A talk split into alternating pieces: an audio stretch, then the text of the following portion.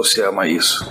Fale o que quiser sobre seu dever, sobre deter os malditos Charles. Nós dois sabemos que não é bem assim.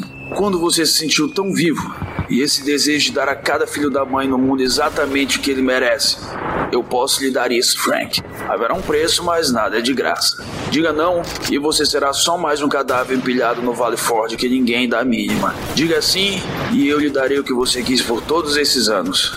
Mas você tem que dizer.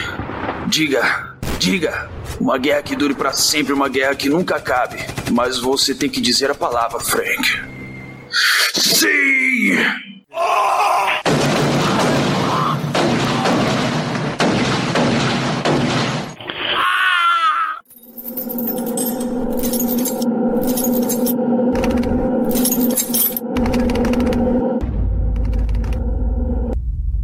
Os escapistas.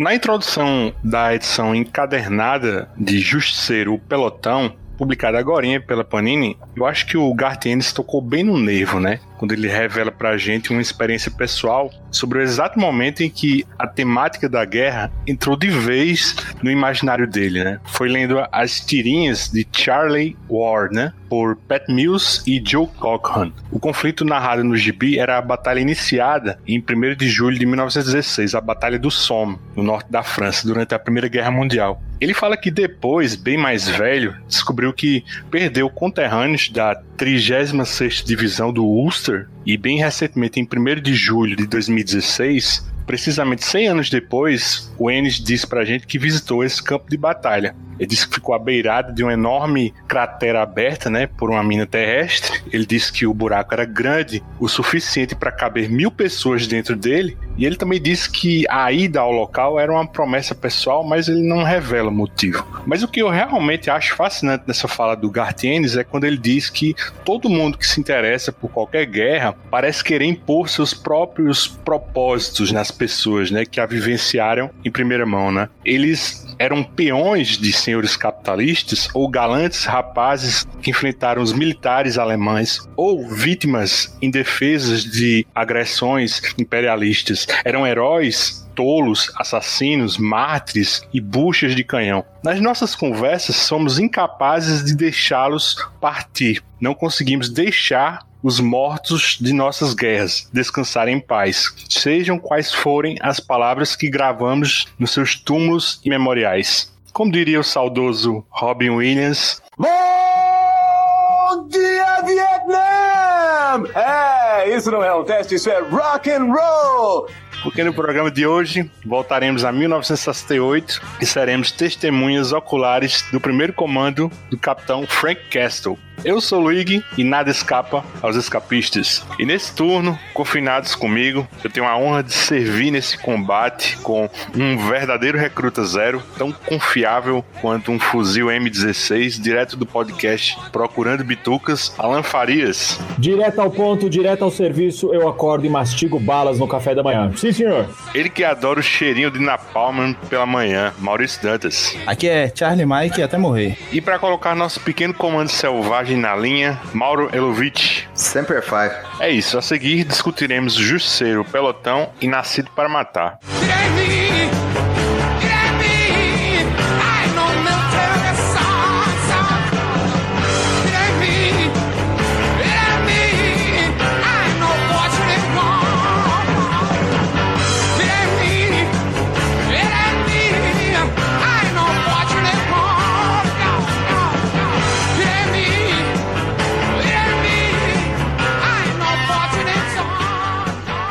O pelotão. Na apresentação eu falei a patente Capitão do Frank, né, em Nascido para Matar, que é ambientado em 1971, no finzinho da Guerra do Vietnã. Mas a discussão da gente, como eu disse, começa mesmo em 1968, quando o Frank é tenente da companhia Echo em O Pelotão. O título original de O Pelotão é The Platoon, o que dá o que pensar, né? Porque o Stillborn vira Nascido para Matar, que é o título do filme do Stanley Kubrick, e por essa lógica merda da Panini, que na minha opinião, quando inventa de adaptar títulos, sempre dá errado, né? Como, por exemplo, entre a foice e o martelo, né? De Red Son, que é o filho vermelho, né? Bom, aí se eles pegaram Born e transformaram em Nascido para Matar, bom senso para mim, pelo menos, é que eles deveriam manter o título Platoon, né? Por causa do, do filme do Oliver Stone. Daí ficava o Justiceiro Platoon e Justiceiro Nascido para Matar, né? Se já fez bobagem no final, tem que ser coerente com essa bobagem. Também retroativamente, né? Eu tô viajando, não faz sentido isso. Pois é, cara, já tava feito o negócio, mete outro título de filme boa. É, exatamente. Também acho que a Panini perdeu. Aliás, para variar, né? A Panini mais uma vez perdeu a mão aí. Bom, em todo caso, o, o pelotão saiu lá fora entre dezembro de 2017 e maio de 2018. Já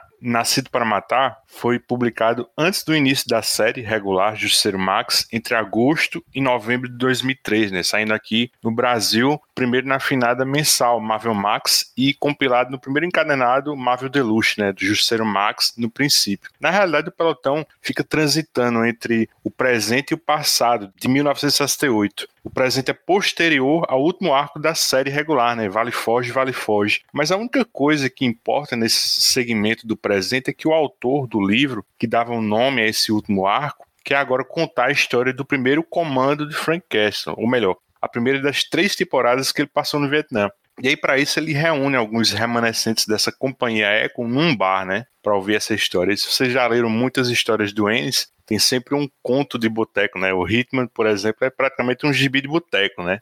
Mas se perder o fio da meada, assim, dava pra gente iniciar com o Nascido para Matar, mas eu achei mais razoável seguir uma timeline, uma uma cronologia linear do Frank no Vietnã. Maurício, e aí como eu assinalei na apresentação, a gente pode esperar tudo de Leviano num gibi mais convencional do Gartienes, mas eu acho que a, a, banda toca diferente quando ele se atém a histórias de guerra, né? Quer falar um pouco disso, dessa paixão do Gartienes por esse tipo de enredo? Ah, cara, eu achei essa pelotão uma história assim sensacional, sabe? Seca, direta, mas ao mesmo tempo que tem um, uma beleza narrativa nessa, nessa violência que ele, que ele conta e tudo mais. Mas assim, deixa até claro aqui de começo, eu nunca li esse Justiceiro Max todo, tô lendo agora, você me chamou aqui pro podcast. A única coisa que eu tinha lido é O Nascido para Matar. Baixei recentemente o Pelotão para ler, não tinha lido. Peguei agora, de fato, vai lá no final da, da cronologia, mas conta uma história anterior. Eu achei até bacana reler o Nascido para Matar, que se complementa, né? Uma é o, o ano um da outra, vamos dizer assim. Eu gosto muito quando o Ennis pega essa coisa mais de. É uma crônica, né? De guerra, na verdade gosta de fazer isso, ele sabe pegar essa coisa de botar os personagens para sentar e conversar. Ao mesmo tempo que ele, que ele apresenta a violência, não tem como, é uma história de guerra, né? história sangrenta, crua, não tem nenhum patriotismo, nenhum idealismo envolvido. Ele é, ele é o cara que também não documenta a coisa de uma forma fria. Ele vai pegar o lado humano nessa coisa e vai fazer um, um relato bonito. Eu diria assim, não é bonito lírico, nossa, não sei o que, mas não tem como você não, não se relacionar até com aqueles personagens ali acho que acaba a história e você vai identificando cada um aos poucos ali e no final eles são seus amigos também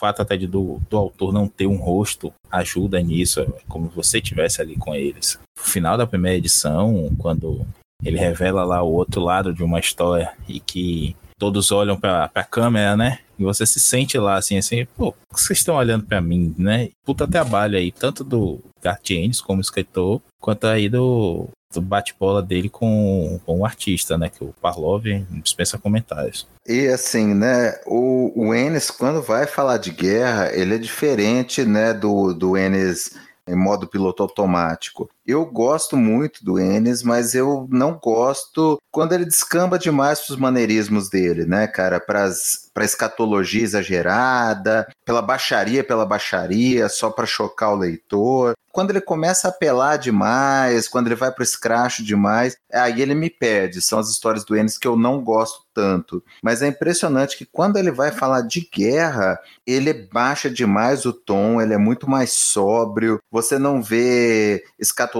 você vê violência, porque é inerente a histórias de guerra e violência. Violência é inerente à guerra e até é importante para você conseguir situar o leitor no que é o verdadeiro impacto de uma guerra, né? Uma coisa é você ler um relato no jornal: morreram 200 pessoas em tal batalha. Outra é você ver a pessoa, o cara segurando o amigo dele com as entranhas saindo para fora porque tomou um tiro de AK-47 na, no estômago. Então, assim, o Enes capricha demais nessas histórias de guerra. Ele larga a mão do, dos maneirismos dele. Na introdução do Platum, você vê ele falando sobre o respeito que ele tem aos veteranos de guerra, aos eventos que aconteceram, ao impacto que ele teve ao conhecer sites né, de, de batalhas reais da Primeira Guerra Mundial. Então, assim, é um Enes mais respeitoso, é um Enes mais contido, talvez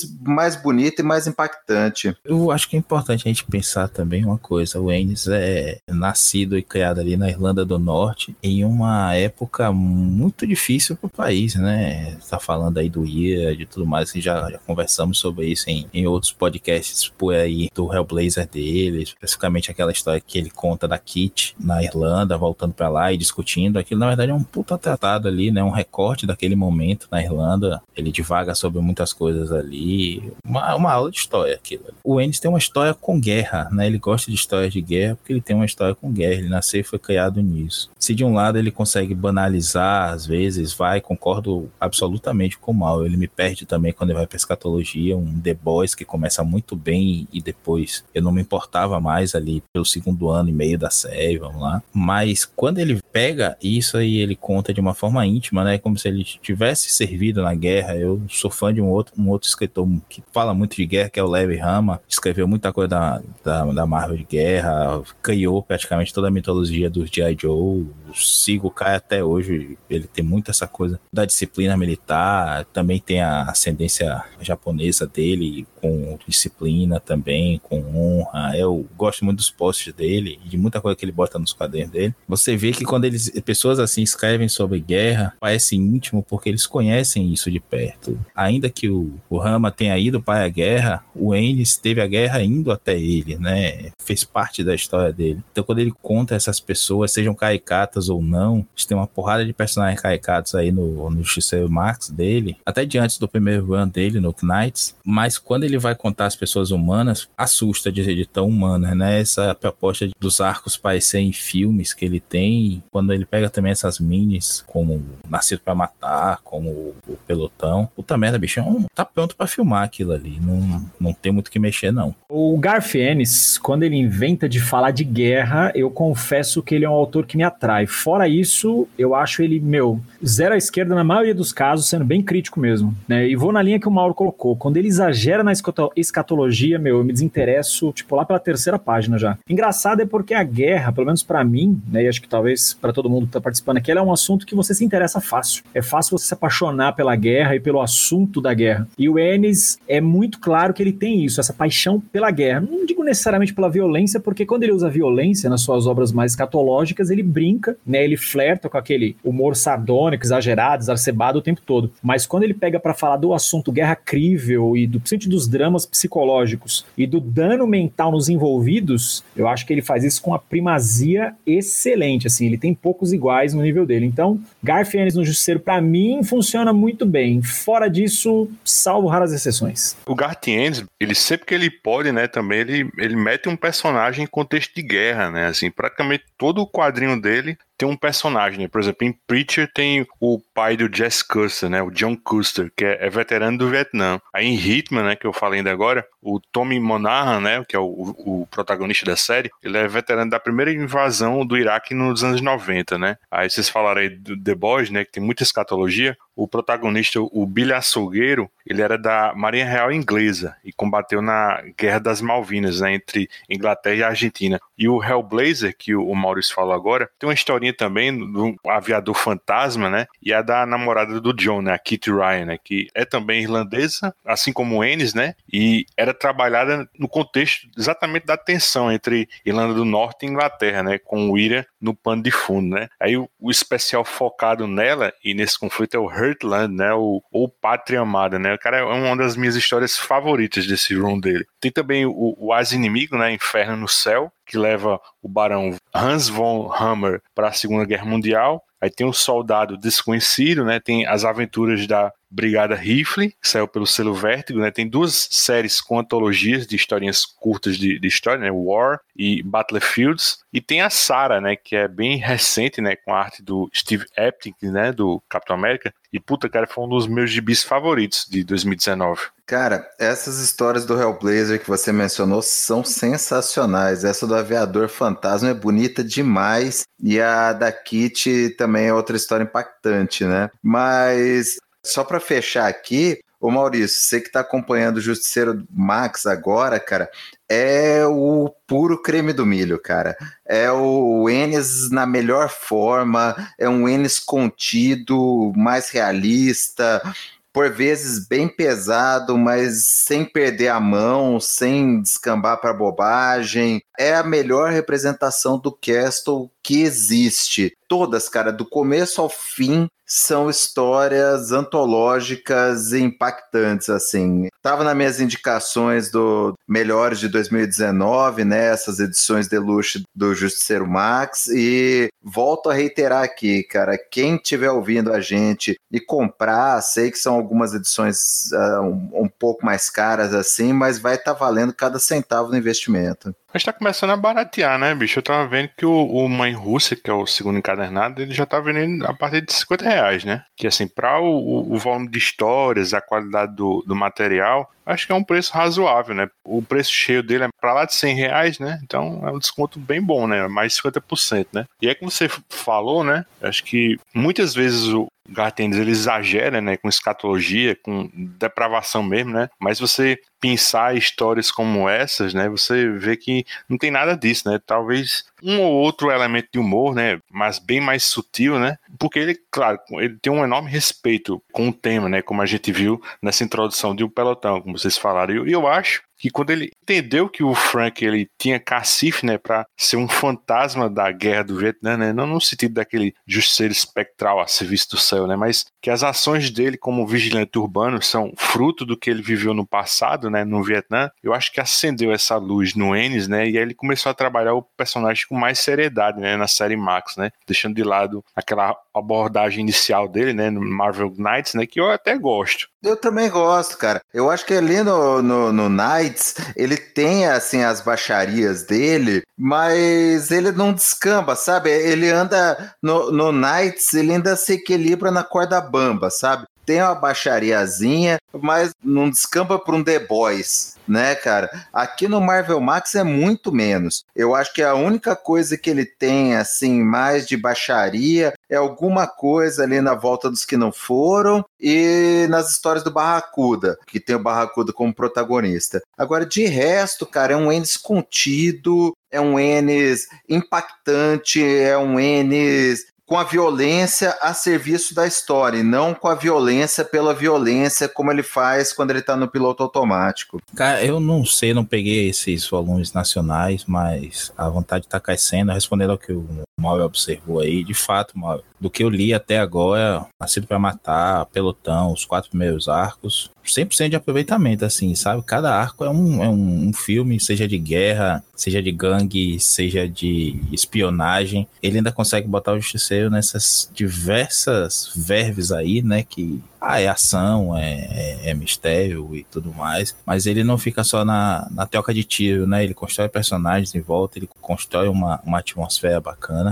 Não é toda hora a mesma coisa. Isso é muito, muito bom. Eu não sei como é, como eu ia dizendo, essas edições nacionais. Eu até conversei, porque logo quando eu conheci o, o Luigi na internet, ele me mostrou que as edições nacionais não tinham os mesmos extras que as americanas, enfim, não desmerecendo completamente as edições brasileiras, que estão bem elogiadas, sim. Agora eu, eu li no Complete Collection do Justiceiro Max uma introdução muito bacana dele falando que uma vez estava num, numa convenção, ele o Ennis, né? Estava numa convenção lá na, na Inglaterra e que tinha apenas um, um escritor americano falando e todo mundo assim meio que ah, justiceiro é besta, é banal, é uma violência banalizada e tudo mais. Isso despertou, fez ele pensar, refletir né, sobre o uso da violência e tudo mais. E, ele reconhece hoje que, ou reconheceu no momento, que esse primeiro run dele aí no Marvel Knights ele fazia exatamente aquilo que estavam criticando, né? A, a violência pela violência, apenas para chocar, para causar riso. E quando ele volta pro, pro Justiceiro Max, a violência é quase um personagem da história, né? Digamos assim, se Gotham é um personagem na história do Batman, se a responsabilidade do Homem-Aranha é um personagem, uma, um ponto central. A violência aqui não, não é uma razão de ser, mas está tão ligado naquilo de uma forma tão, tão bacana, né? Que faz parte do personagem. Você não consegue tirar isso dele. Não é só pelo. Ah, massa, velho. Pô, olha que foda isso aqui, pra eu mostrar pros amiguinhos e pagar de adultão isso é violento. Não, é, é, é sério a coisa, né? Ele, ele reveste com uma seriedade e não tô dizendo de prepotência, de arrogância, não, mas de casar bem com a história. Faz uma puta diferença aqui. Eu gosto do aquele Bem-vindo de Volta Frank, aquela, aqueles arcos subsequentes e tudo mais. Mas até pela, pela completa viagem que ele faz, né? Ele liga o foda-se esquece do, a história do Justiceiro Anjo e tudo mais, faz o que ele quer, sapateia ali na cabeça, entrega um negócio legal. Mas é outro nível quando você chega no, no Justiceiro Max. É, é, gostoso de ler, não vou dizer assim, ah, é pra quadrinho adulto ou não sei o que. Inclusive, vou fazer uma crítica adiante a isso. Não vou queimar a pauta, não. Mas não tem como não gostar. Eu agradeço até a vocês pelo convite aqui pro podcast que me, me fez puxar isso pra frente da pilha de leitura. É, o Justiceiro Knights dele, para mim, só meus dois centavos aí, vale por uma coisa. Tem o russo e o russo tem tetas. Era só o comentário que eu queria falar do Justiceiro Knights.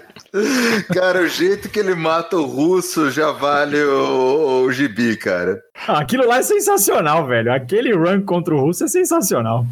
Não tem como não gostar, cara. É sensacional. Agora, engraçado que essa cena do russo, ela, ela ficou misturada na minha cabeça. Quando eu lembro da sequência no quadrinhos, aquela luta sensacional, imediatamente me remete ao, ao filme do Thomas James. Porque, cara, eu acho aquela briga é o que vale naquele filme, bicho. E principalmente a música tocando ao fundo, acho que é do, do Pavarotti, né? Porra, é muito foda. É o que salva o filme. Não, não vou dizer que é o que salva, cara. Tem alguns lances lá que eu gosto. O resultado geral é ruim, mas esse, esse lance da briga dele com o Russo é bem bacana, é bem, bem representadinho. Assim. Tô vendo aqui, mãe Rússia tá por 50 reais mesmo, é verdade. É, 50 reais, pô, tá 50 reais. Ô, Maurício, mas te dá um toque, velho. Se você quer fazer essa coleção, você tá fudido. Porque o, o No Princípio você não acha nem a preço de ouro mais, mano. Já esgotou? Faz tempo. O meu, eu paguei preço de capa cheia de um cara se desfazendo de coleção. Eu acho que a Panini não tá com o cara que vai reimprimir mais, não, esses volumes Marvel Deluxe, não, velho. Também não. Eu acho que também não. Tipo, meu, quem pegou, pegou e se aparecer, compra.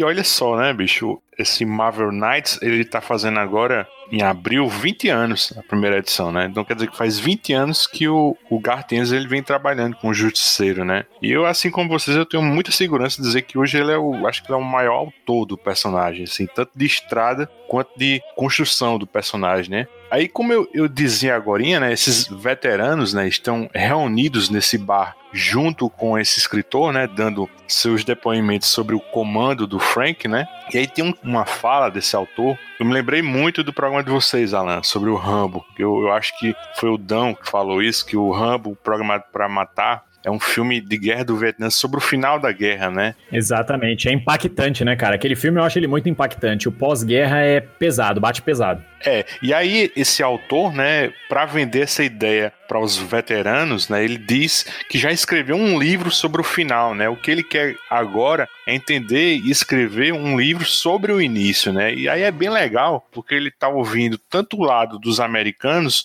quanto dos vietnamitas, né? E nesse caso, ele está ouvindo o coronel Letrong Giap, né? Que é inspirado numa figura histórica real, né? Mauro, fala um pouco sobre esse personagem e o cerco que o exército dele põe em movimento no dia 21 de janeiro de 68, em movimentação no comecinho dessa história? O Letrong Giap, que aparece no pelotão, ele é inspirado no. E perdoe minha pronúncia em vietnamita, vou errar durante o, o programa inteiro, né? O Vo Nguyen Giap, que foi um notório comandante militar vietnamita, foi responsável pela vitória dos vietnamitas numa batalha que ocorreu na fortaleza de Dien Bien Phu, que é retratada no Fury Max, outro gibi sensacional do Gartiene sobre guerra, sobre várias guerras, que tem como protagonista o Nick Fury original, não o, o, o Nick Fury Nutella da, da Marvel atual, aquele Nick Fury velhão, com a lateral do cabelo branca que retrata assim ele passando por várias guerras desde a independência do Vietnã, né, quando deixa de ser Indochina, até a guerra do Iraque. Então, lá no Fury Max tem a primeira aparição, né? Na verdade, ele primeiro aparece no Justiceiro Max, mas é mostrado o general Giap, né, inspirado na pessoa real, vencendo a batalha de Dien Bien Phu, que foi um ponto fundamental para a independência do Vietnã, para deixar de ser Indochina, para se livrar do domínio francês e para a divisão entre o Vietnã do Norte e o Vietnã do Sul. Então, no Fury Max mostra o Giap ainda como capitão liderando essa batalha. E na vida real, o Giap foi o grande coordenador dessa batalha coordenou um cerco a uma fortaleza francesa era guarnecida pela legião estrangeira e tinha superioridade de armas e que foi vencida pela guerra de guerrilha, pelos ataques constantes, pelas várias ondas de ataques que ele foi coordenando. Isso permitiu que ele se tornasse respeitado, ascendesse dentro do exército vietnamita de lá ele passou a coordenar as ações militares do Vietnã do Norte. Ele, inclusive, é o grande autor desse ataque que é conhecido como a Ofensiva do Tet, que foi uma iniciativa dos Vietcongs e do exército do Vietnã do Norte de levar a guerra aos oponentes, ao invés de simplesmente esperar os ataques do Vietnã do Sul, do exército americano e dos aliados deles, eles resolveram levar a guerra até eles e começar uma ofensiva e, e atacar os postos avançados deles, e atacar as capitais e atacar os pontos em que eles eram mais fortes. Então a ideia era que mesmo que o, o exército do Vietnã do Norte e os Vietcongs não conseguissem vencer imediatamente, eles iam conseguir mobilizar a opinião pública e reverter a opinião favorável aos Estados Unidos, à guerra em si, pelo tanto de mortes que seriam causadas. E efetivamente isso aconteceu. Foi uma ofensiva muito sangrenta. Só do lado norte-vietnamita gerou uma perda de cerca de 79 mil baixas, sendo 35 mil mortos, mais de 38 mil feridos. E dentro dessa ofensiva do Tete, o primeiro avanço significativo dela, quase o embrião da, da ofensiva do Tete, foi a Batalha de Kensam, que foi um ataque coordenado a uma base avançada norte-americana, né, a base de Kensam, que ficou sob cerco do exército norte-vietnamita e dos Vietcongs por cerca de 11 semanas. Então eles fizeram onda atrás de onda atrás de onda de ataque até destruir essa base e atacar também os outros postos avançados a elas associados, que é justamente o, o posto onde o Castle se encontra nesse o pelotão. Ele está defendendo um posto avançado associado à base de Kensan e que está sob ataque dessa ofensiva coordenada pelo então Coronel Giap, que lá no Fury Max a gente vê ele como Capitão Giap, aqui no pelotão a gente vê ele como Coronel, e no final de Fury Max a gente já vê ele como General Giap. E só como nota final, né, o verdadeiro Vô no Giap, que inspirou o personagem do Gatienes, ele realmente né, coordenou a ofensiva de Bien Phu, coordenou a ofensiva do Tete, sobreviveu, né? Foi considerado um dos grandes responsáveis pela vitória do Vietnã do Norte na Guerra do Vietnã. Ele chegou a virar ministro da Defesa. Durante um curto período de tempo, ele foi primeiro-ministro do, do Vietnã e viveu até os 102 anos de idade. Veio a morrer em 2013. Então, muito legal essa história aí, né, que o Mauro colocou esse fato da investida. Só que é muito bacana que quase todo documentário que você assiste na internet, né, sobre esse assunto da Guerra do Vietnã e essa batalha específica que ela durou aí praticamente meio ano, eu fiz questão de ver muito material para gravar esse episódio aqui com a galera hoje, é que taticamente e estrategicamente foi uma merda para os Estados Unidos defender esse local, porque ele era ruim, né, taticamente. Então eles só fizeram questão de retomar isso tudo depois, tipo, for American flag, sabe? Tipo, vamos colocar aqui que aqui é bandeira americana. Foda-se que esse lugar não serve para nada. É, e é bacana como na própria história do Justiceiro Pelotão, isso também fica claro pelos próprios personagens envolvidos ali. Sem falar, né, cara, que reforça o acerto da estratégia do GIAP, né?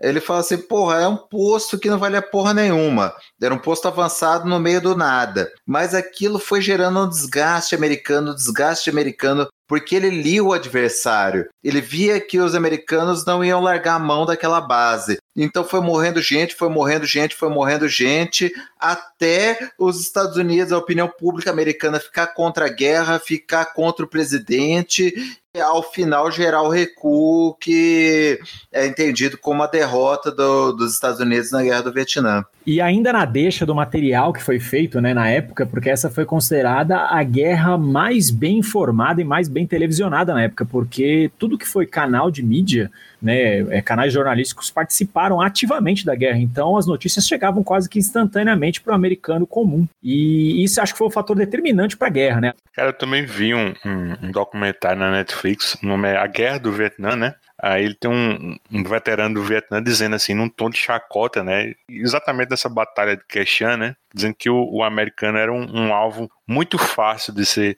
localizado porque ele, eles eram muito fumantes, aí eles viam a fumaça de longe, né? E assim, os Vietcongs, né, as milícias civis, né, tanto os Vietcongs quanto o exército norte-vietnamita, eles só faziam contato com os soldados americanos se eles estivessem em maior número, né? A emboscada fosse perfeita e o terreno favorável, né? Já que a maioria era a mesma, né? Porque qualquer um que fosse campo de batalha era um quintal deles, né? E, é, e é bem legal também que e o, o reproduz isso perfeitamente nessa história, nesse cerco de Quechan, é que eles ficam isolados, né, sem reabastecimento, né, e no meio de uma chuva de monções, né, que ferrava os novíssimos e, e problemáticos fuzis deles, né, o M16, né. Só complementando o comentário do Luigi sobre a M16, ela era entregue para os soldados com a informação de autolimpante. E, meu, ela não limpava absolutamente Sim. porra nenhuma. E até na própria história do pelotão, isso é abordado também, a galera reclamando da arma o tempo todo.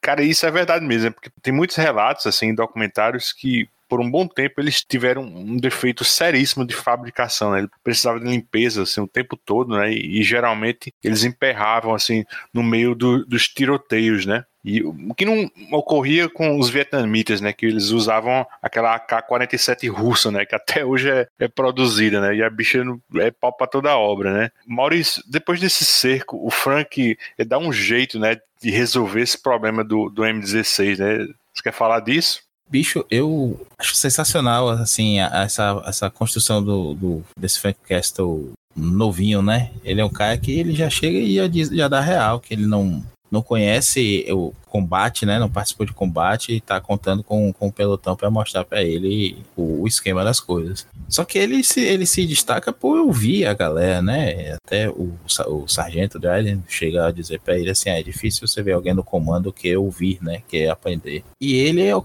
ele já vai mostrando ali que ele é fora da caixinha total, bicho. Ele tem uma guerra, ele tem uma missão e ele vai passar por cima do que for livro de regras, tu seja para cumpri-la. Ele não é antiético, veja, não é passar por cima do que for, foda-se tudo. Mas ele tem o seu código de ética, ele tem o livro dele mesmo, né? O by the book dele. E quem segue tá bem com ele e tá bem em si, porque ele tem honra, ele tem uma retidão moral ali, que é necessária para seguir adiante na guerra, que é o que ele acredita nesse momento.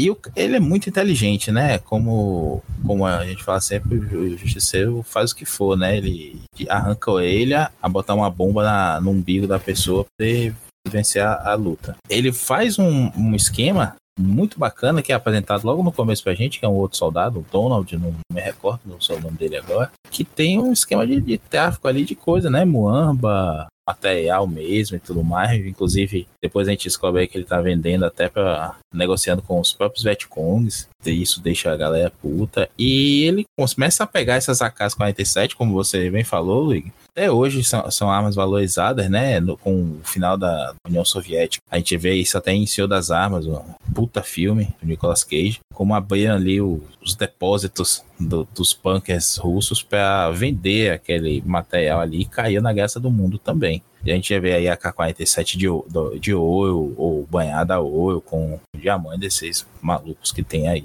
Mais malucos do que o normal. E ele começa a pegar no, no, no campo de guerra, né? Com o apoio do, do pelotão também, porque é monção, eles entraram no barro, entraram na água e tudo mais. A M16 já é. Então eles começam a trocar as AK-47, que tem um valor de revenda lá pro tal do Donald, pelas armas anteriores dele. Vocês falaram até, eu me, me passei agora no nome, é, M, é a, a M14, isso.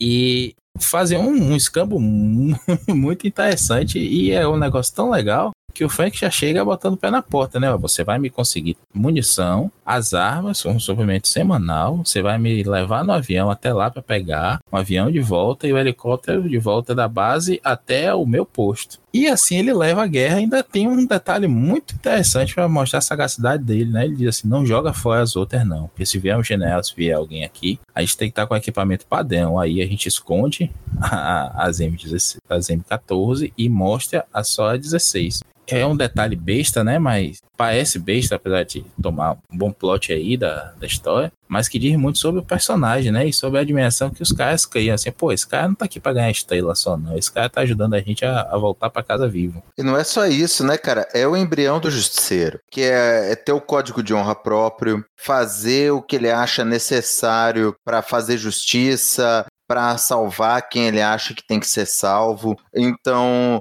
isso vai mostrar tudo que ele vai fazer depois, quando né, ele já tiver totalmente fudido pela guerra e depois que, do que acontece com a família dele. Então, assim, é o que ele faz direto nas histórias regulares dele como justiceiro. É matar os criminosos, pegar o dinheiro deles, o suprimento de arma deles, para usar de volta contra o crime, não aceitar compromise, né? não aceitar ceder com os princípios dele para chegar a um meio termo, ele usar inteligência, estratégia, e também tem um ponto, né, sensacional que ele tá falando com esse Donald, né, que é o cara lá do exército que comerciava as AK-47 como souvenir para quem ia embora da guerra, né? Ele negocia com ele, né? Então você vê que assim, ele tem uma certa maleabilidade para alcançar os objetivos dele, mas ele vira pro cara e fala assim, ó, andam dizendo que tá rolando heroína por aí. Aí o cara dá uma despertinha e fala: Ah, estou tão chocado quanto o senhor, né? Tipo, sabendo que é esse Donald que provavelmente está tá fornecendo heroína para os pelotões. Aí mostra um close, né, na cara dele, já de psicopata, né, já de justiceiro, falando para esse Donald que não chegue essa heroína nem perto da 861, que é a companhia dele. Então, assim,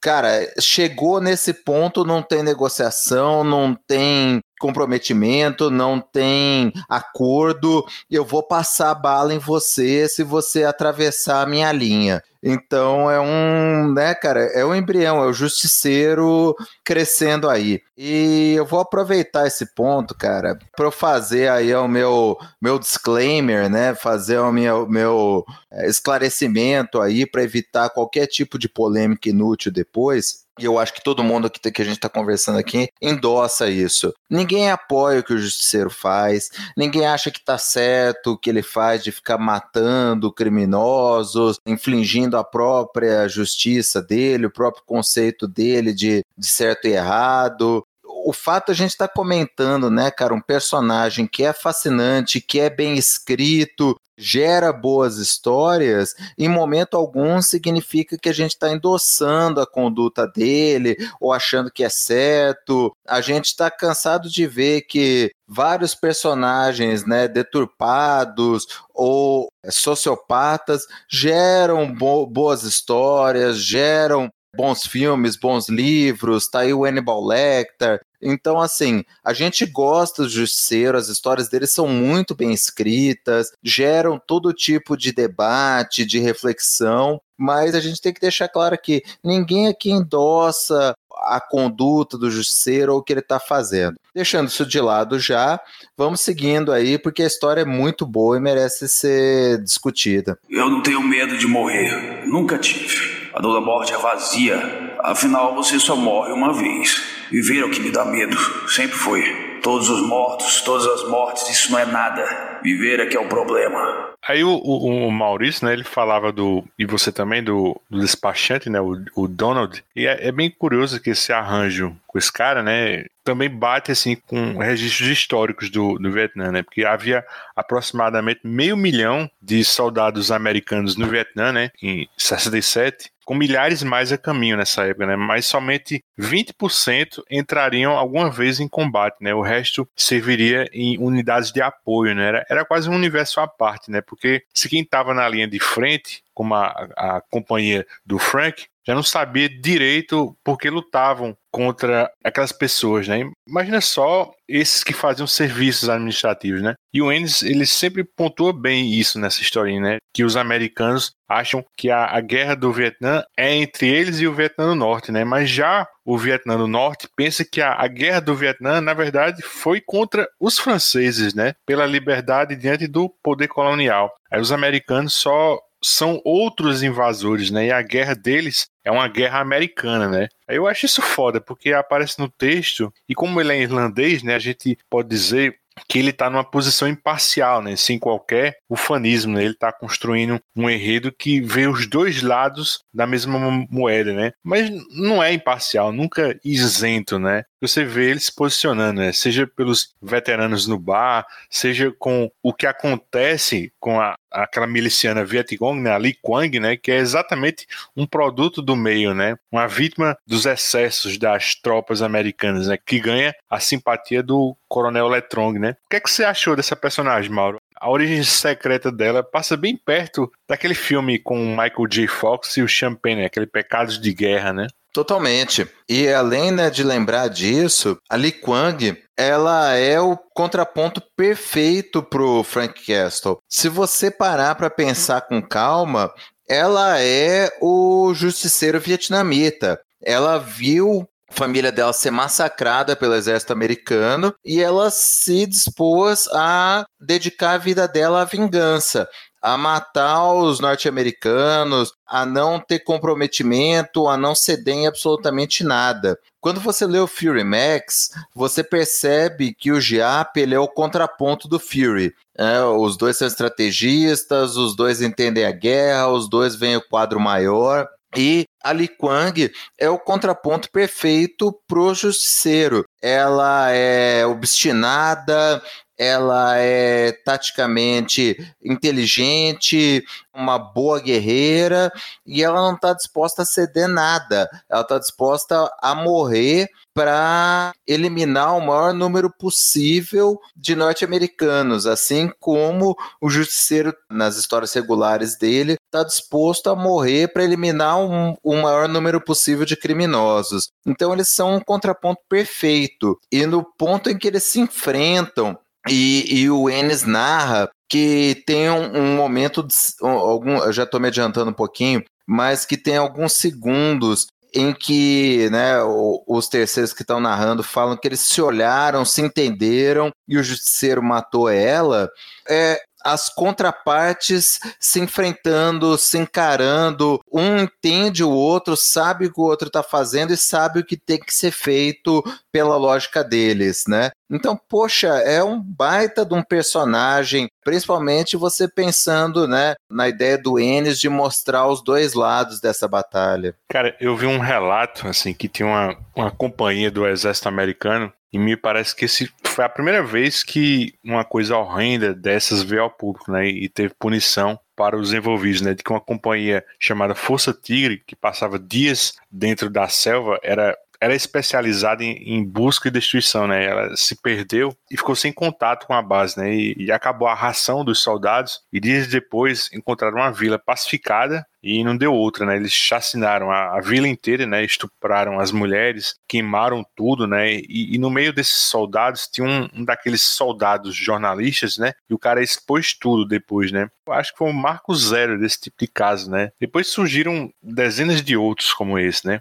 Aí, passada nessa batalha de Keshan, né? Uma das coisas que eu vi veteranos americanos comentando é que a guerra é como uma disputa imobiliária, né? E no final, ganha quem ganha mais terreno, né? E o Mauro falou mais atrás, no Vietnã você se fudia defendendo essa posição, daí os ataques dos vietnamitas cessavam e os americanos iam embora daquela região sem deixar nenhuma guarnição, né? É o que aconteceu exatamente com a colina que o Frank defendeu, né? Bom, aí depois disso o, o nome de Frank passa a ser muito respeitado entre os seus soldados, né? E começa a circular entre os oficiais de alta patente e ele, inclusive, já começa a receber propostas, né, para engajar novamente, né, já que seu tempo de serviço está quase acabando. E aí ele tem uma, uma, boa conversa com o sargento Dryden, né, e esse cara fala de exemplos de oficiais que haviam transformado o combate em uma droga, né, um vício. Alan, na minha opinião, um dos grandes feitos da gestão do Gartienes no Justiceiro é o plot twist sobre seus motivos, né, suas intenções para fazer o que faz, né.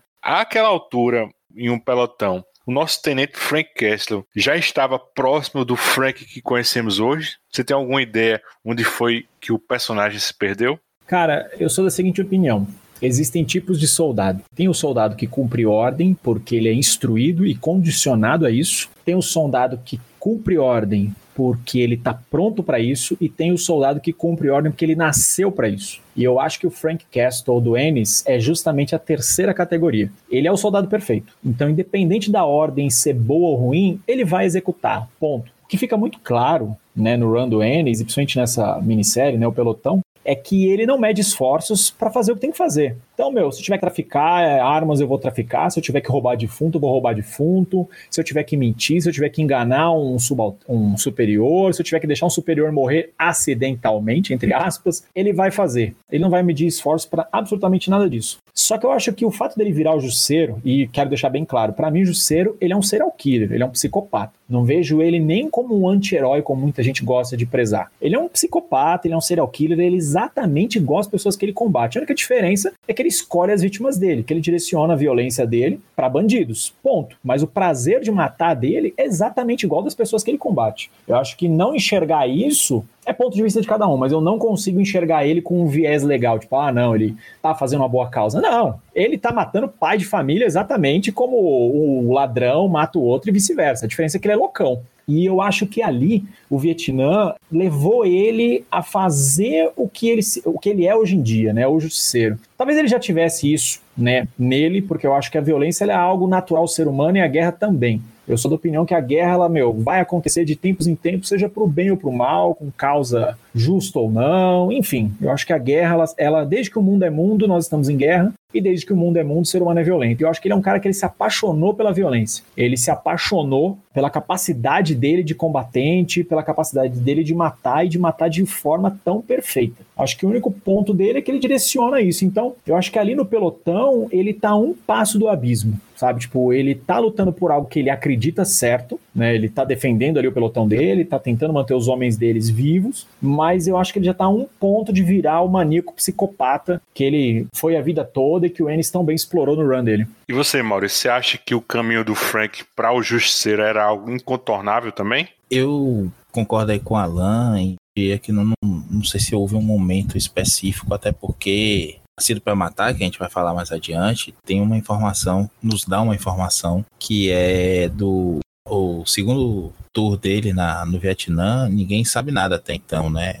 E o terceiro tour, que é onde a gente encontra ele em Nascido para Matar, houve um segundo tour que ninguém sabe. Ah, tem burratos, algumas coisas assim. E aí a gente consegue imaginar que merda que aconteceu ali pela diferença do tom do personagem, né? Como a gente encontra ele no começo, no final de Pelotão e no começo do, do Nascido para Matar. Talvez o, o NC tenha, esteja aguardando ainda essa história aí. Não sei se um dia ele vai contá-la, espero que sim. A conta Pelotão é de 2017, não é isso? E é totalmente amarradinha com os detalhes que você vai ver que ele escreveu lá atrás, em 2000 e pouquinho. Nascido para matar, com, no começo, enfim várias coisas que ele vai contando pra gente ao longo da, do run, estão amarradinhos aí, ele resgata agora aqui de uma forma muito. Não, não tem contradição, não tem.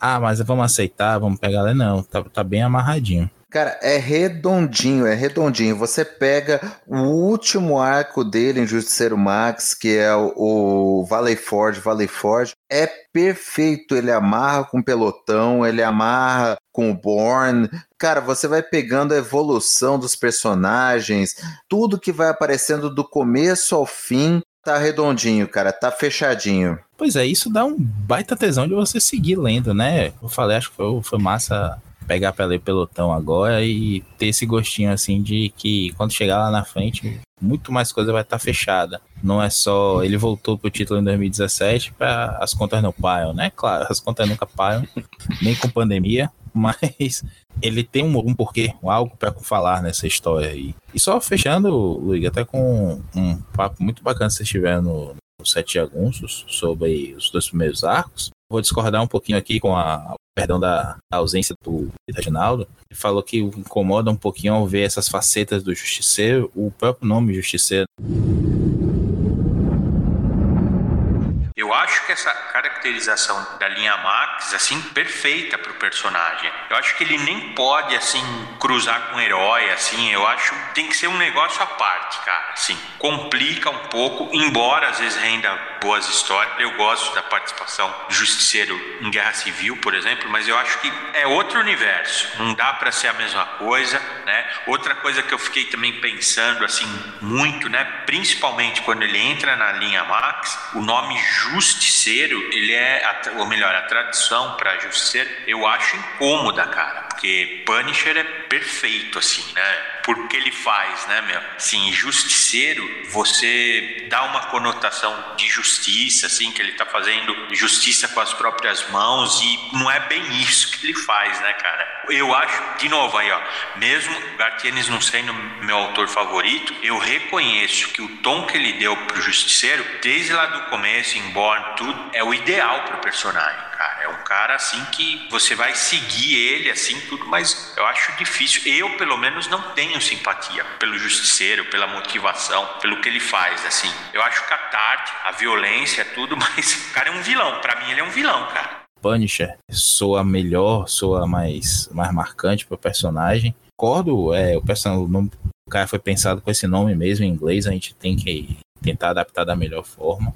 Acho que punidor, como até o espanhol é mais próximo disso, é, é bacana. Mas a gente tem um conceito, infelizmente, né? Sociedade doente que nós vivemos, afinal de contas, reforço que os colegas falaram aqui, ninguém está defendendo o jeito que o justiceiro é, que como ele age, apenas que nos fascina de certa forma, não é apoio, repito. A gente cresceu com o filme do Vietnã, a gente cresceu com nesse esse imaginário da gente estar tá imerso nisso, a violência bate na nossa porta todos os dias também, e é uma forma de tentar entendê-la, não de apoiar, de abraçar isso. Pelo contrário, nos nossos trabalhos muitas vezes nos deparamos com ela e tentamos combatê-la, né? Da forma que, que as ferramentas técnicas que tivermos. Mas existe o conceito também do justiçamento, né? Que é paralelo aquilo, tem a ver, termo que a gente se falando muito atualmente por conta da nossa política, que é o miliciamento, as milícias, existe esse justiçamento. É um conceito de justiça que não passa pelo equilíbrio, pela apaziguação social. É um conceito de justiça baseado em vingança, lei de talião mesmo. É isso que ele segue, é isso que a gente tá vendo o personagem aqui desde o seu comecinho, né, desde o embrião do Frank Castle, ter um código de conduta próprio, um pensamento próprio, uma missão específica, que por mais que vejam nele uma, uma promessa dentro do,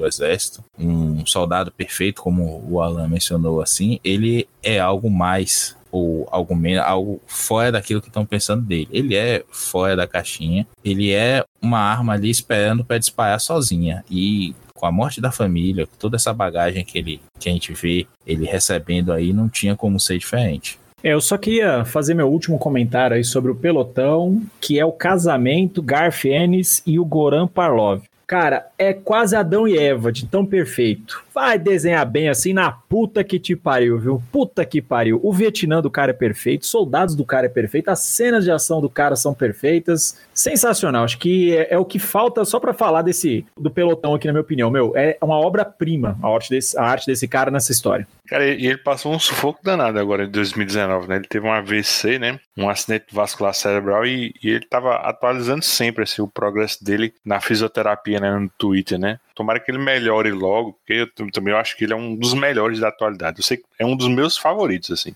Ele desenha bem demais. Falar que ele desenha bem é chovendo molhado. É, é perfeito, cara. A combinação do roteiro do Enes com o jeito que o Parlov aproveita né, a violência, a expressão dos personagens, é sensacional. Gostaria de fazer um comentário também aí sobre a figura do Castle. Eu até anotei isso aqui para falar antes que eu esqueça. O Frank Castle dele, nesse comecinho aí, é limpo, né? Ele desenha Castle como muitas vezes até como se desenha o Superman. Ele é um cara mais alto do que os outros, ele tem aquela aparência limpa, uma coisa altiva até. O olho que você não vê lembra muito algum, como alguns artistas desenham o Superman, o Superman Animated é assim, você tem só um teacinho assim no olho, é um cara que você não consegue, se os olhos são o espelho da alma, né?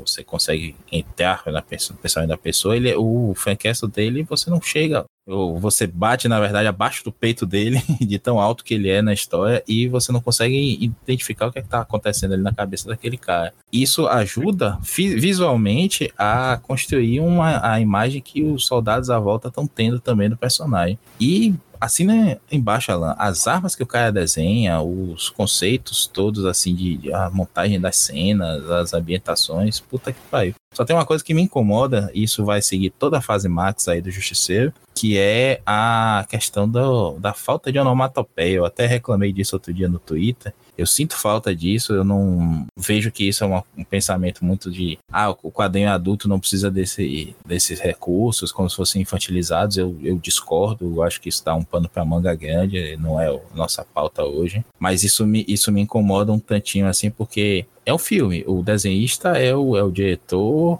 o cenógrafo é tudo, e ele é o sonoplasta também. Muitas vezes é preciso dizer pra gente o que é está acontecendo, senão em alguns cenários a gente olha o soldado olhando para os cantos, assim, correndo, e você não tem um sinal gráfico, alguma coisa que te, te indique o que é está acontecendo ali. Recentemente eu vi isso numa, do, numa edição do Conan, e vou até mostrar no Twitter depois, a gente vai conversar aí. E, poxa, isso me incomoda demais, assim, parece que tá faltando alguma coisa. Parece que eu tô assistindo a TV no mudo porque minha esposa tá dormindo do lado. Nunca fiz isso.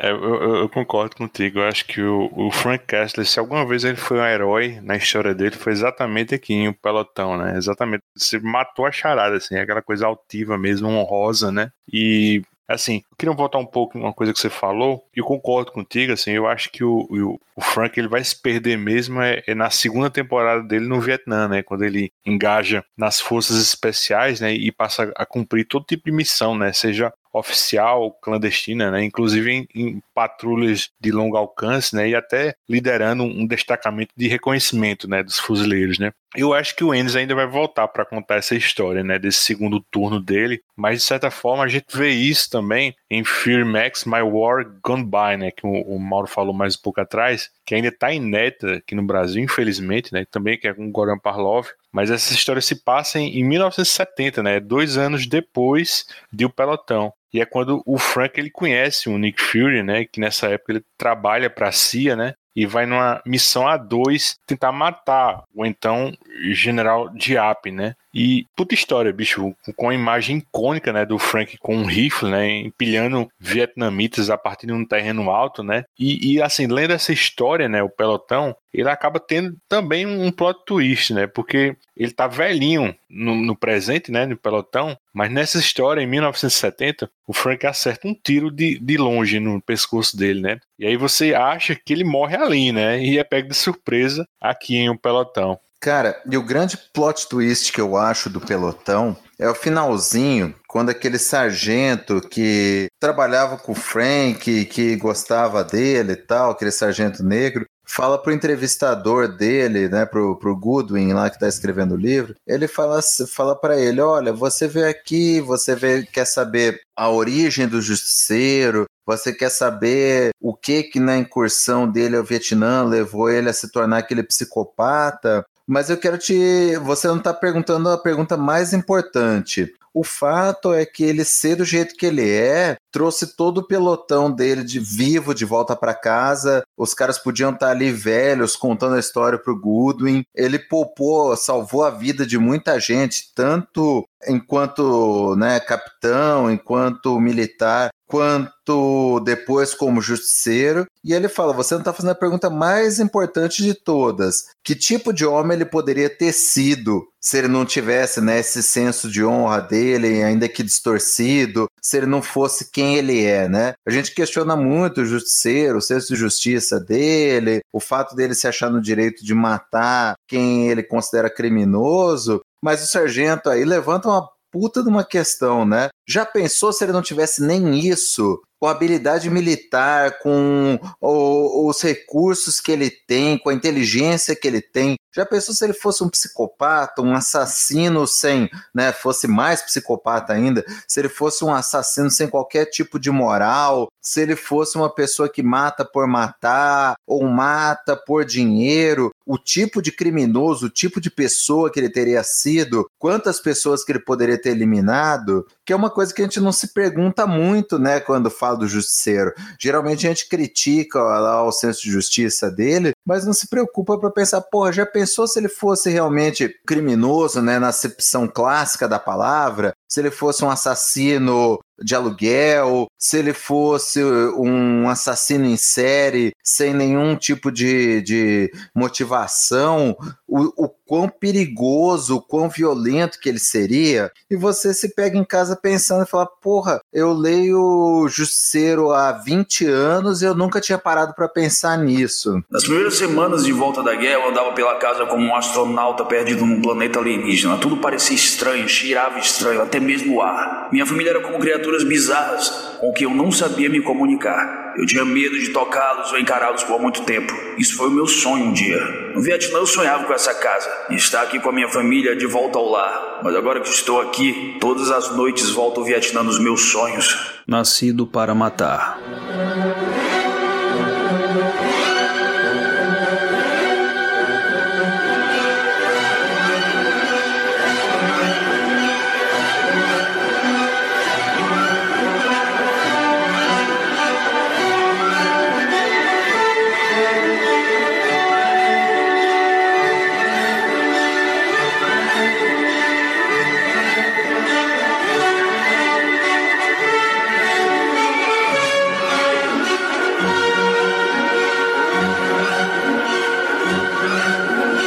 Maurício, estamos agora em 1971. A Guerra do Vietnã está quase no final. E se no clímax de O Pelotão a gente ainda podia ter uma esperança com o Tenente Kessler, né? Travando um combate mais puro, mais honroso, vamos dizer assim. Agora o Capitão Castle já está entregue ao vício em guerra, né? Diz aí, como era a rotina dele na base do Vale Forge? Pô, é, a gente falou um pouquinho disso antes, né? Eu, esse terceiro turno dele ainda não é o, o justiceiro, como também já comentamos, mas ele tem esse vício mesmo, né?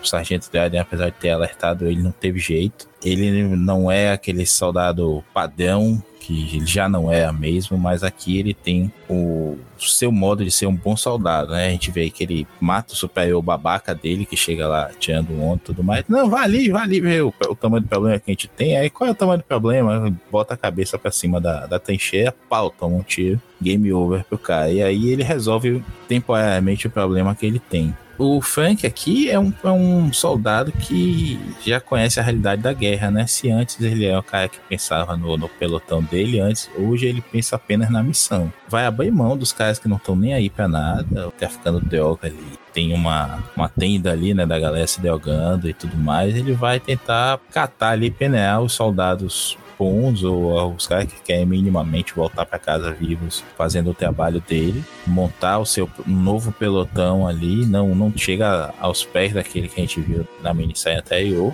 e vai seguir adiante, assim, vai ser meio uma guerra de um homem só e ele vai arrastar quem ele consegue confiar minimamente e segurar ali o forte, né? Se defender até ter a hora de voltar para casa de novo. E quem sabe, até então, pelo menos no começo aí da história, esperar um próximo turno aí pelo, pelo Vietnã. Mas a gente já tá no momento mais derradeiro da guerra, a gente tá aí falando de finalzinho, né? Já tá vendo todo esse descontentamento nos Estados Unidos, a opinião pública contra a guerra, a geração Paz e Amor protestando. Não tinha Twitter na época, né? Então a galera ia pra rua mesmo.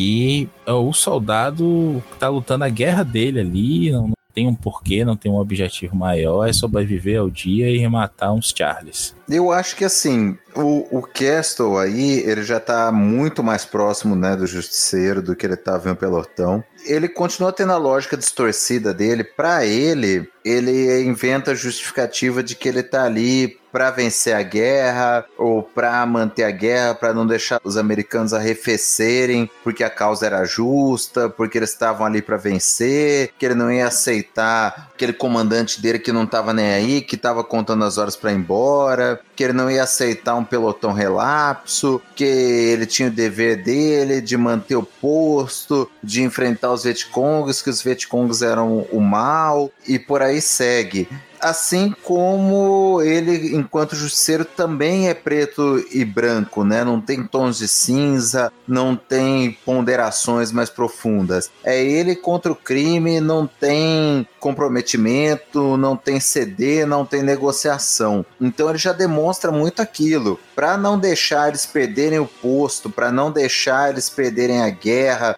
para não deixar eles perderem aqueles valores americanos que ele estava defendendo, ele era capaz de tudo. Ele era capaz de, sacrificar o general que ia ali para fechar aquele posto, porque na cabeça dele, fechando aquele posto ia custar muita, muitas vidas americanas e ia custar também a derrota na guerra ele mata a, aquele soldado que estava estuprando a prisioneira de guerra. Embora ele tenha matado a prisioneira, porque ele tem né, aquela visão dele de, de dever, de é, objetivo da guerra, de vencer os Vietcongs tal, e até de poupar ela do sofrimento, ele sabe que o que aquele soldado fez não está certo dentro do padrão moral dele. Então ele vai, a primeira oportunidade que ele tem ficar sozinho com o cara que estava estuprando a vietnamita, ele pega e mata o cara afogado. E é o que ele faz como justiceiro. É, quem comete crime, quem viola o padrão moral, ético dele, ele não tem conversa. Ele simplesmente passa o rodo e, e mata o cara, não tem conversa. Então você vê que assim, aquele embrião do justiceiro que tinha no pelotão tá muito mais desenvolvido. Aqui ele tá um empurrão de virar o justiceiro, que é como a gente vê essa construção que o Ennis fez. É, já dá para sentir uma, uma sombra ao redor dele, né? Atrás dele. Seja no olhar, o Derek Robson, a arte do cara, sensacional. Falar logo isso aqui. Finalizado pelo Tom Palmer, então, que é um puta finalista aí com uma história gigantesca na Marvel. Eu acho que ele é o finalista que mais ficou num, num, num título da Marvel. Ninguém deve ter conseguido tirar esse título dele até hoje. Foi no caso Vingadores lá, o cara finalizou gente como o, o John Buscema. Pô, todo mundo, né? Quem, é, quem não, ele não finalizou, acho que até o Deodato ele já finalizou. Steve Ipton também, também nos Vingadores. Enfim, excelente equipe artística. Deixo de novo aqui minha ressalva quanto à falta das onomatopeias. Já baguei até, achava feio quando botavam pelo computador, gostava delas desenhadinhas tipo Walt Simonson, mas agora eu tô aceitando até aquela de computador mesmo, uma fontezinha amarela na frente. a gente vê como o Derek Robson desenha o, o Castle, fazendo o paralelo aí com o que a gente acabou de falar do Castle do Parlov em começo de, de tour. E é impressionante como é uma figura diferente, ele quase não tá ali, né? A expressão dele não é é lacônica, não é apática, mas é uma coisa fria. Você olha para ele, ele é um cara que te dá medo. Se no começo ele, eu falei do Superman, mas podia ser também um Capitão América, né, do soldado modelo, o cara para qual os outros subalternos olham com admiração, querem lutar contra da admiração que sente. Agora as pessoas têm medo dele, né? Os soldados ali em volta, o próprio narrador diz para ele, diz pra gente, né, assim, eu não quero me apaixonar pela guerra como o Frank Castle, eu não quero me tornar aquilo. Tem medo, né? As pessoas têm medo dele, mesmo os mais casca lá sabem que ele é o escoteiro ali, né? Tenta manter alguma ordem, o senso de moral, como o Mauro falou. Mas ele já mete medo, ele já resolve as coisas do jeito dele não tem uma autoridade tão alta de patente, mas ninguém vai questionar ele ali, ninguém vai cruzar o caminho dele. E ele já tem uma expressão assim de viciado, cara. Nesse Nascido para Matar, ele é bem retratado como um viciado, como um junkie, só que em guerra, né, cara? O olho injetado, vermelho, o negócio dele tá desesperado para continuar ali, né? Naquela cena final que é muito emblemática, a gente vai deve falar dela mais para frente. Cara, ele tá completamente igual um noiado, né? Ele precisa daquilo, ele precisa da guerra, ele precisa daquilo que vai motivar ele até o fim da vida. Deixa eu perguntar para vocês, vocês acharam algum registro histórico sobre essa batalha do Fale?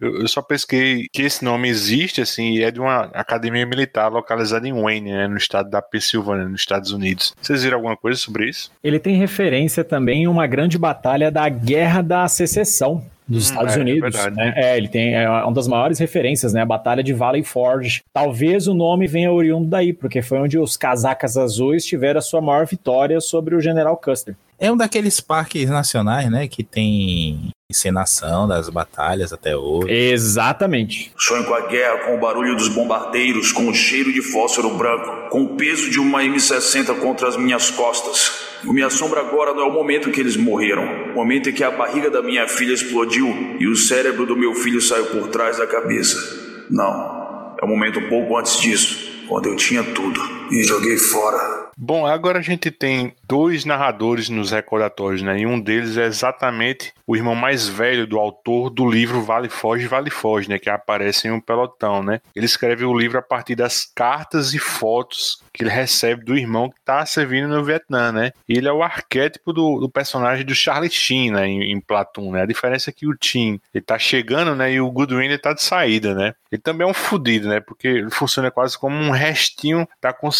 do Frank, né? Talvez talvez o último soldado decente que combateu ao lado do Frank, né? Eu acho que o, o momento mais icônico, e o Mauro já falou dele, acho que não é nem essa palavra, acho que é o momento mais desgraçado, né? Quando o Goodwin ele testemunha o Frank afogando um soldado, né? Depois daquela cena do estupro, né? E aí, pesquisando aqui, os militares americanos chamavam os vietnamitas de Gookies, que era um termo usado para se referir aos habitantes do Haiti e da Nicarágua, né, durante a ocupação daqueles países, né, depois usado para os inimigos asiáticos na Coreia. Era um lance assim de desumanização, né? Você não via aquele povo como gente, né? Você o rebaixava a um nível quase de um animal, né, uma coisa, né? Ou até menos, porque o soldado americano era basicamente instruído, né, a transformar o sujeito em um objeto. Né? Era, era um racismo no básico, né? Para alguns era um jeito assim torpe, né, de, de um soldado não enlouquecer no meio de uma guerra, né? Para outros não era muito diferente assim no modus operandi do nazista, né? Outra coisa, né, essa questão das mulheres, né? As, as mulheres mais velhas vietnamitas, eles chamavam de mama sans, né, que era como chamavam as cafetinas durante a ocupação do Japão na Segunda Guerra Mundial. Um negócio foda, né? Cara, é, não sei, eu acho que a guerra por si só ela vai te enlouquecer, entendeu? Eu acho que por si só ela vai te enlouquecer por mais centrado que você seja. E a gente vê o Justiceiro aqui no pelotão completamente apaixonado pela guerra, entendeu? Ele não mede esforço algum para estar tá envolvido na batalha. O que for necessário, ele vai fazer. E aqui eu não vejo ele nem como um soldado perfeito, né? Como ele é apresentado no Platum. Aqui eu vejo ele como uma porra de uma força da natureza, cara. Tipo, ele é o, o, a pica de Satã na história. Se você ficar na frente dele, ele vai te fuder, ele vai te enrabar. Acabou, é simples. Não tem para onde correr. Né? E o Derek Robertson, ele é, coloca isso na história de uma maneira visceral, cara. Assim, se você pegar essa revista e você torcer, escorre sangue, velho. O Born, né? É, Sensacional em todos os sentidos. Sob determinado ponto de vista, eu acho ele até melhor que o pelotão, embora as propostas sejam diferentes. Né? Em uma você vê o Frank ali no começo, todo altruísta, né? Como o Maurício bem colocou, um exemplo a ser seguido. Aqui não, cara. Aqui ele é o diabo em pessoa, uma força da natureza, e não fica na frente dele, não, que o prejuízo é pesado. Alan, aproveitando, assim, eu falava que tinha dois narradores, né? O segundo era uma voz nos recordatórios do Frank, né? O que, é que você acha da, que é aquilo? É algo sobrenatural? Era o próprio Frank? Fala sobre isso, assim, o final bombástico dessa história, né? Que é justo essa imagem que você tá falando aí, que eu sei, do Derek Robertson, né? Aquele final lá. Assim, eu, eu vejo a, a voz do Frank, né? Eu acho que o Garth Ennis, ele brinca de maneira perfeita com isso, porque ele deixa a critério do leitor, né? Então, se o leitor quiser entender, pode ser algo sobrenatural, né? Que deu um suposto poder ali pro Frank para ele poder sair daquela situação de merda que ele se enfiou até o talo e seguir, né? Só que o preço é alto, né? Que aí no final da história mostra que o preço cobrado vai ser a família dele. Esse é um ponto. O segundo ponto é, era ele mesmo o tempo todo, né? Então acho que o cara ele já estava completamente maluco, inebriado pela guerra, né? Embebedado ali pela sede de matança que é inerente dele. Eu acredito que ele é um cara é, violento desde sempre. Acho que não foi só a guerra que fez isso com ele. Acho que o pelotão dá muitos indícios disso e essa história aqui você só tem a comprovação dela de fato. Então eu gosto da maneira como o Ennis brinca com isso. É legal também que nessa cena, né, a cena final, quando chegam os soldados para supostamente resgatarem ele, só tem ele vivo no meio de uma cena linda de chacina. Ele, meu, tá até com o cabelo vermelho de sangue. Ele tá, é o diabo ali. Ele, é o diabo em pessoa. E ao fundo você vê uma fumaçona subindo exatamente no formato da caveira do justiceiro, logo acima do ombro dele, né? Então quem puder olhar a página na internet ou tiver com a revista em mão, isso é algo muito fácil de ver, né? Você vê a caveirona do justiceiro de fundo. Então, meu, maravilhoso. É uma cena agora, parece uma capa do Cannibal Corpse, aquele CDs de death metal. É lindo, eu acho maravilhoso. E a arte do Derek Robertson só contribui para isso. E um último adendo aí que eu queria fazer antes, né, de terminar minha contribuição aí com Born, são as capas, meu. Se eu tivesse grana, eu tatuaria cada uma dessas capas. Uma em cada panturrilha e as outras nos ombros, meu. Sensacional de fudida essa arte aí. Eu concordo com o Alan e sim, eu li esse título, essa revista quando saiu aqui, foi 2003, não foi? Aquele essa Marvel Max, a mensalzinha, começou logo com 2003, foi. Pois é, eu tava ali na comecinho da minha faculdade e peguei isso na banca ali lá mensal e eu pirei com isso. E vou te dizer, reli agora pra gente gravar aqui e a sensação foi a mesma. Eu acho que essa inclusive é uma história subestimada da Marvel. A galera fala, ah, a Marvel não tem clássico e aquela besteirada toda, mas eu acho que essa aqui merecia figurar, não vou dizer que é tão boa, tão sensacional quanto um Queda de Murdoch, por exemplo, não, não quero mexer com o que é sagrado, mas isso aqui é um clássico também. Eu Maurício. merecia mais. Oi. Desculpa cortar seu raciocínio, Luigi, e Luigi, desculpa também. Mas quem fala que isso aqui não é um clássico, você é um arrombado. Pode continuar seu comentário. Velho, quem fala que Marvel não tem clássico, merecia tomar uma surra do Frank Castle brincando. Brincando, porque é o cúmulo da babaquice. ah, se fuder, velho. Ah, é, é brincadeira. é. Eu acho que é uma, uma piadinha interna que quase saiu do controle. Se saísse do controle, vê aí uma terra plana da vida, assim, mas é no mesmo nível de besteira. É por aí. E assim, bicho, é, não tem como você não, não cair de cabeça nessa história também. Desde a, das capas, como o Alan falou, a caracterização do personagem, ele, você vê ele piorando ali, né? a- uma espiral da porra, pra usar um chavão aí, no qual ele começa de repente a ouvir essas, essas vozes. Eu lembro até na minha, na minha cabeça jovem e impressionável de 2003 que eu cheguei a cogitar até muito pensando ainda que isso estava no universo Marvel normal e tudo mais. Eu fiz, é o Mephisto. É, O Mephisto transformou ele nisso, não sei o que. Lembrando que recentemente aí tinha a história do Mephisto com o Homem-Aranha também. Mas hoje, assim, relendo, eu não, eu não, não tenho dúvida, eu assino embaixo do que o Alan falou. Pra mim é ele, é a loucura dele, na verdade. Essa sombra que a gente falou que tá pairando aí no ar, nesse olhar injetado dele, nessa aparente indiferença com as coisas, eu acho que é a loucura falando com ele, é o, a fissura, a noia, vício mesmo pela guerra que tá dizendo pra ele, você precisa disso aqui. Que é, pra mim, uma das poucas coisas que foram muito bem desenvolvidas na, na série da Netflix, que é como a guerra danifica, quebra a, a mente das pessoas. E o Frank Castle é o exemplo máximo disso aí. Um, um puta conceito interessante, mais interessante do que você só curtir o massa velho dele matando e arrancando o nariz. Cara, eu acho que o final dessa história perpassa, assim, eu acho que é exatamente o cerne de tudo, né? Assim, o Frank é louco, né? Como o Alan já falou várias vezes, né? Tem gente que acha bonito o que ele faz, né?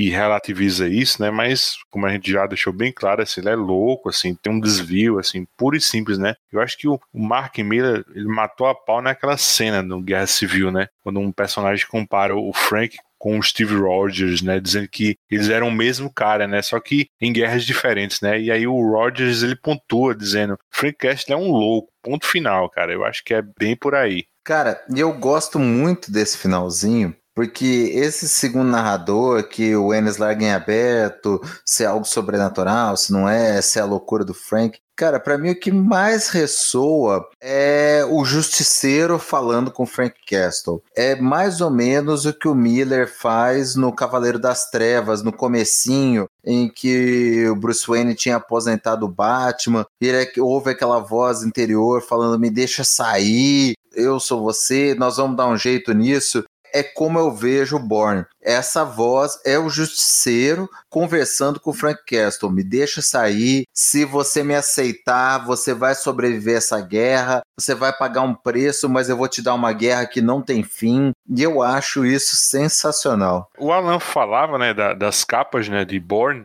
E eu vi que o nome do, do artista é Wisław Walkuski, né? Procurei saber um pouco quem é esse artista, né? Mas tem pouquíssima informação a respeito dele. Eu acho que porque a produção dele é mais doméstica, né? No país dele, a Polônia. Ele tem hoje 64 anos de idade e basicamente é um artista de ilustração, né? De posters de filmes, né? Do cinema polonês. Essas quatro artes para o Borne, né? Pelo que eu vi aqui, é o único trabalho dele nos quadrinhos. E se você colocar o nome dele no Google Imagens, né, você vai ver que muitos trabalhos dele seguem exatamente essa mesma temática de Bourne, né? De desconstrução dos corpos, né? Do que tá dentro, assim, da ossada, né? Emergindo, né? Você curta essas capas também, Maurício? Eu tava dando até uma olhada aqui no, no Guia dos Quadrinhos e nem todas essas capas foram capas da mensal mesmo, Marvel Max, né? Acho que apenas duas é, saíram aqui, mas eu revendo aqui agora e lendo isso no cadernadinho com as capas dividindo e tudo mais. É bacana você ver não só a progressão do desenho, como o conceito também evoca aí, aí eu entendo a ideia da Panini na época de traduzir como Nascido para Matar, com referência ao Full Metal Jacket, né?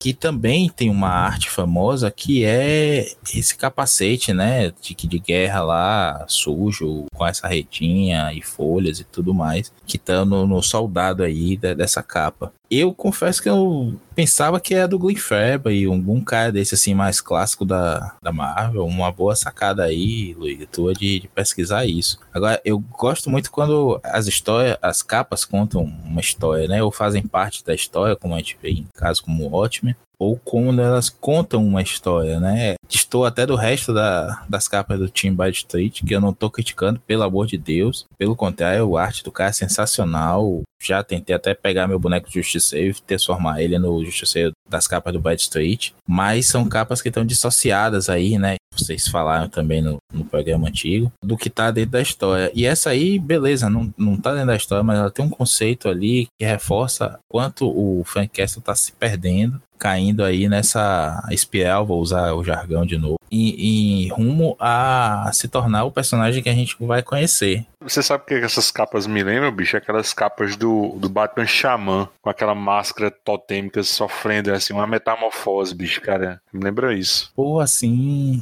Verdade, hein? Total. Você sabe que o seu comentário agora você entregou que você é velho pra caralho, né? Quem? Xamã? Cara, pior que faz, é, faz todo sentido.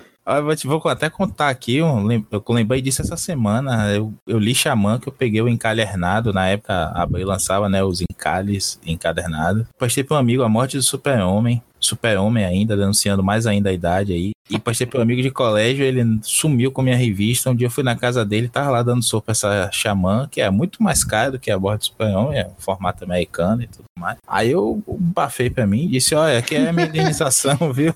Ele, não, pera, compra outra morte Super-Homem pra mim que eu te devolvo essa. Nunca devolveu, tá aqui até hoje na minha estante. E isso não me impediu de pegar da Panini também, porque eu sou verme. Houve uma época que eu desejei ter morrido com eles naquele dia, mas sei por que sobrevivi. Não foi para buscar vingança em nome deles, nem para travar a minha própria guerra. Foi para eu poder sofrer. Morrer ao lado da minha família teria sido uma saída fácil demais para mim. O que eu merecia era dor, anos dela. Merecia estar preso entre os piores dos piores. Estar rodeado apenas de terror e morte, sem descanso, sem alegrias. Merecia uma vida inteira de sofrimento, uma vida inteira de punição.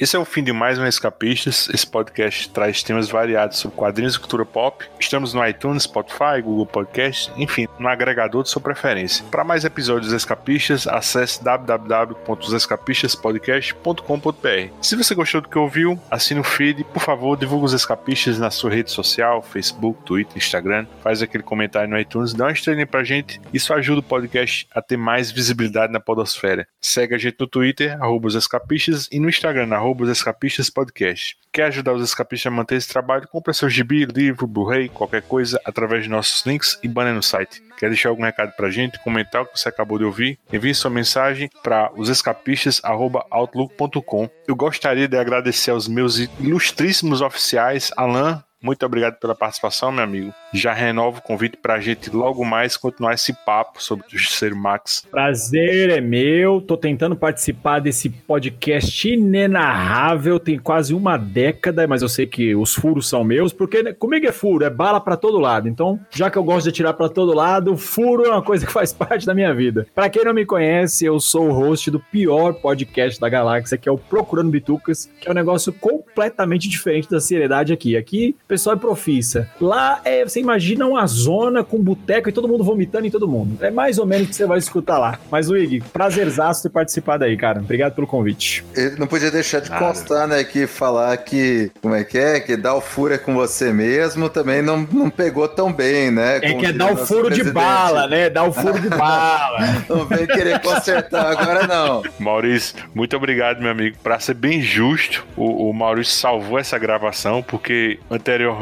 eu, o Mauro e o Alan já havíamos gravado esse programa, mas deu tanto pau no Discord e acreditem, perdemos tudo, né? Daí eu convidei o Maurício para participar desse bis e dar um novo fôlego pra gente. E o que aconteceu, né? E agora tá ferrado porque vai ter que voltar para os próximos. Ó, se fosse um negócio, tipo, fazer aqui todos os arcos de. Não vou falar, não, não vou falar, não, que o Mauro tá aqui. Não acredito que o cara Mas é uma. até aqui, velho. Não, pelo amor de Deus. Na saideira do programa, ele, ele se aguentou o máximo, viu, velho? O cara se segurou até agora pra não falar do Tom King. Eu não vou zoar com o Mauro, porque o Mauro é faixa preta, eu respeito a hierarquia do tatame. Então, de zoeira de mim você não vai ter. Não, mas o Maurício, cara, ele não, não se aguenta. Não, foi, foi quase um reflexo agora, não, não ficava nem pensando nisso. Eu ia falar, na verdade, do Superman do Jeff Loeb, que eu vi umas artes até recentemente, eu acho aquilo muito ruim. Aí lembrei que podia perturbar você, mal, e me desculpa. Mas, poxa, é como eu falei, eu que agradeço porque duas coisas, né? Primeiro, me fez puxar pra cima da pilha aí uma coisa que eu tinha que ler há muito tempo, recomendada por muita gente que eu respeito, o próprio Mal, eu sempre falo, sempre conseguia pegar o volume novo, eu dizia, caramba, não vi isso ainda, não comecei a ler isso ainda. E o segundo, o segundo motivo é afastar a Wilka também, né? Espero que dê tudo certo aí, porque eu e o Luigi já gravando aqui uns dois programas foram bem complicados, além dos fogos explodindo aqui, né? É mesmo. A gente teve o, o Craig dando umas surtadinhas também, que é o bot de gravação aqui do Discord. E espero que hoje tenha ido bem. Deixo registrado que o único que não caiu ainda, né? Hoje aqui. Cara, e um salve para o Mauro, né? Que sempre tá fazendo justiça aqui com a gente no podcast. Valeu, meu amigo. Hurra! Um abração, pessoal, e até o próximo, Os Escapistas.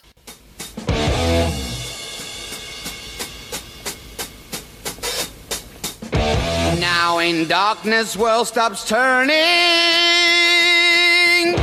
Ashes where the body's burning. No more war pigs have the power.